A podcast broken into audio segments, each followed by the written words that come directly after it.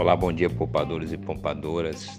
Conto uma história que um dia americano estava conversando aí, um cacique estava conversando com os seus irmãos de guerra, de pele, de amor, e disse para eles que todos nós temos dois lobos dentro da gente: o lobo do bem e o lobo do mal. Sempre aquele mais curioso perguntou o velho índio: qual deles vai vencer? E ele respondeu: aquele que você alimentar. Então, de fato, nós temos a nossa natureza do bem e dentro dessa natureza do bem há uma outra natureza do mal, trazendo para a nossa realidade aquilo que nós alimentarmos, né, que de fato vai crescer cada vez mais dentro da gente. Por isso que nós devemos alimentar sempre as coisas boas, sempre os pensamentos nobres, sempre a grandeza, o altruísmo. De fato, é esse lobo que tem que ser alimentado. E a partir dessa alimentação deste lobo, nós começamos de fato a construir algo mais sustentável em nossas vidas. E a partir daí que a gente passa a ter uma visão de vida mais produtiva, uma visão de vida mais alicerçada, mais sustentável. E é essa questão que eu chamo vocês hoje à reflexão. Se nós queremos atingir a prosperidade, se nós queremos ter a felicidade, há caminhos a se perseguir. É claro que eu sempre questiono e preciso colocar aqui que a felicidade não é algo permanente. Não é algo que você todos os dias acorda de bem com a vida, para cima, achando graça do tempo. Felicidade não é isso. Felicidade é a sustentabilidade de quatro vetores que fazem parte da sua existência e que exatamente esses quatro vetores, esses quatro eixos, vão definir se você será uma pessoa realizada ou não. E para isso é que eu sempre tenho batido no código da prosperidade.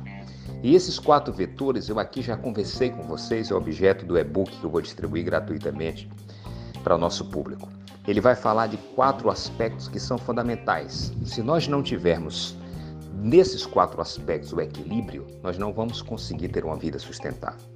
Então, o primeiro deles é a espiritualidade, a possibilidade de você viver a experiência transcendental, a experiência do amor próprio, do amor a si mesmo, do amor ao outro, né, dessa dimensão mesmo de natureza sobrenatural.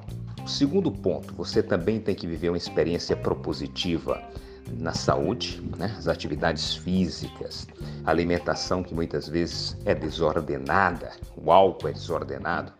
O terceiro ponto é você viver essa experiência também propositiva na sua vida, nos negócios, nos investimentos, né? eu chamo isso de carreira você ter um plano de carreira, você saber o que está buscando, o que de fato você deseja para a sua vida, qual é o propósito, que te faz acordar todos os dias. E o quarto eixo é a família. Nada disso terá valor se você não tiver um lar para voltar, né? um canto onde as pessoas, por mais que tenham diferenças e haja complexidade, mas as pessoas se amam. Então, esses quatro pilares de sustentabilidade é que vão te levar até aquilo que costumeiramente nós chamamos felicidade, que eu prefiro entender uma vida plena e sustentável. Por isso que é importante guardar boas coisas no coração e evitar as chamadas crenças limitantes, que vão te limitar, por exemplo, a ser um grande investidor, como também ser um grande profissional na área que você abraça ou ser um grande empreendedor. Nós precisamos olhar para a vida com um olhar de possibilidades. Muitas pessoas estão quase mortas vivas. Muitas dessas pessoas perderam a esperança, aceitaram a mediocridade, aceitaram ficar no solo, aceitaram fazer as mesmas coisas e guarda consigo esse sentimento de profunda frustração lá no íntimo, mas não move uma palha, não tem uma ação para transformar a sua vida.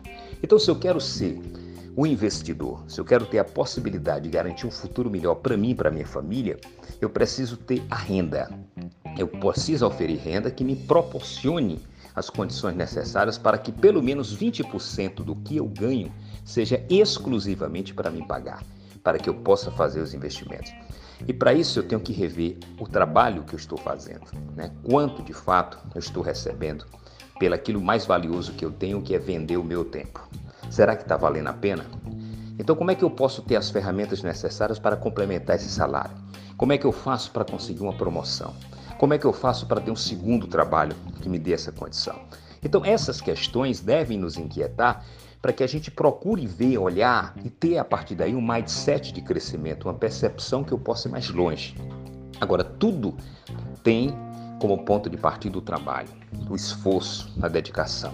Não há conquista. Sucesso sem trabalho só existe o S antes do T no dicionário. Na vida real, você rala, rala, rala, e, e aí, claro, que aí, como uma consequência natural, você vai ter o seu sucesso, você vai ter a sua sustentabilidade naquilo que faz. Então, procure sempre ser o melhor onde você está, independente agora de quanto você ganha, se você se sente bem ou não. É, é o seu profissional, é a sua postura que vai definir. E a partir daí você vai começar a pensar outras coisas outras oportunidades. Mas aí é preciso dar esse primeiro passo. Esse passo importante na sua vida de superar a zona de conforto. Eu já disse aqui várias vezes que nosso cérebro é treinado para nos aquietar, para fazer com que a gente acumule energia, que a gente fique em repouso. Mas há uma necessidade imensa, por outro lado, da nossa própria fisiologia de movimentar-se, senão os músculos se atrofiam, se desestruturam. Então há uma dicotomia clássica, né? O cérebro nos posiciona muitas vezes dentro dessa letargia, ao mesmo tempo que o nosso corpo impele a gente a seguir em frente. Então esses dois sentimentos têm que estar muito bem claros, para que você possa a partir daí entender que só o movimento para frente é que te faz seguir em frente. Então, vamos é, terminar essa nossa, esse nosso encontro desta manhã lembrando o que eu falei. Alimente o lobo bom dentro de você. E como é que você alimenta o lado bom? Alimentando com altruísmo, com pensamento positivo, com determinação, com coragem e com ação. A ação é a superação da inércia. Não basta desejar, tem que fazer. E a partir do momento que você planeja esse é outro ponto importante, estratégico, você já vai começar a partir daí construir alguns caminhos. E esse planejamento requer estratégias, requer a necessidade de você colocar no papel e começar a andar em caminhos muito claros. Planeje o que você pode fazer melhor dentro do contexto do primeiro eixo da sua família. Como você pode melhorar o seu relacionamento familiar. Porque isso é a base para você ter a paz de espírito e trabalhar com mais garra. Planeje o que você vai fazer no âmbito da saúde. Atividade física adiada, academia que já fez várias vezes a matrícula e não foi lá nenhum dia, aquela alimentação que continua do mesmo jeito. Planeje no âmbito da espiritualidade. O que você vai fazer? Vou aprender mais sobre meditação, vou fazer uma leitura orante bíblica, eu vou me dedicar mais a esse momento de introspecção. Né? Planeje no âmbito do trabalho da carreira, né? Como é que eu vou, como é que está a minha carreira, o que é que eu planejo, quais são os objetivos, vou fazer o curso tal, vou aprender uma nova língua estrangeira, vou fazer aquele concurso, pretendo fazer aquele vestibular, enfim, coloque na caneta. E no final de uns seis meses, você vai exatamente examinar até onde você foi e a quanto e como você pode melhorar. É por aí, gente. Um abraço a todos e até o próximo.